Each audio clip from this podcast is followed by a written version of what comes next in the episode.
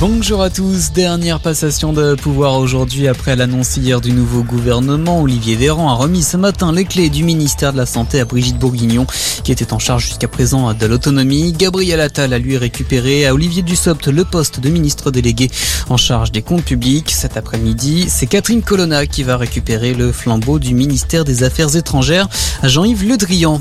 De son côté, l'opposition a réagi à ce nouveau gouvernement, notamment Jean-Luc Mélenchon à gauche, une continuité synonyme du pire pour le chef de file de la France insoumise.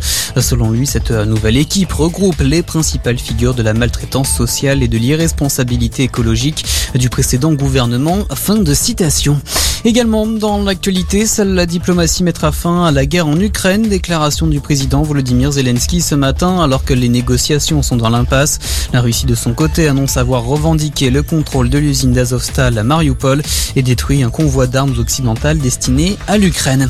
L'inquiétude de l'OMS face à la variole du singe, l'Organisation mondiale de la santé craint une accélération de la propagation de ce virus en Europe, notamment avec l'arrivée de l'été. Une centaine de cas sont pour l'instant recensés sur le vieux continent, dont un premier confirmé hier en France. L'Allemagne frappée par une tornade, ce phénomène météorologique rare a traversé l'ouest du pays hier. Au moins un mort et une soixantaine de blessés, dont 10 grièvement sont à déplorer. Les dégâts matériels sont estimés à plusieurs millions d'euros.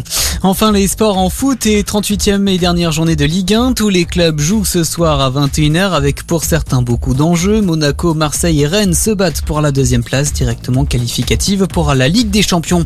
Et puis un mot de rugby, 25e et avant-dernière journée de top 14 à 15h Bordeaux-Bègle, Lyon. Avant 4 matchs à 17h15, La Rochelle, Stade français, Biarritz-Clermont, Toulon, Pau et Montpellier Racing. Enfin 21h, Toulouse se déplace à Brive. Voilà pour l'info, bonne journée à tous.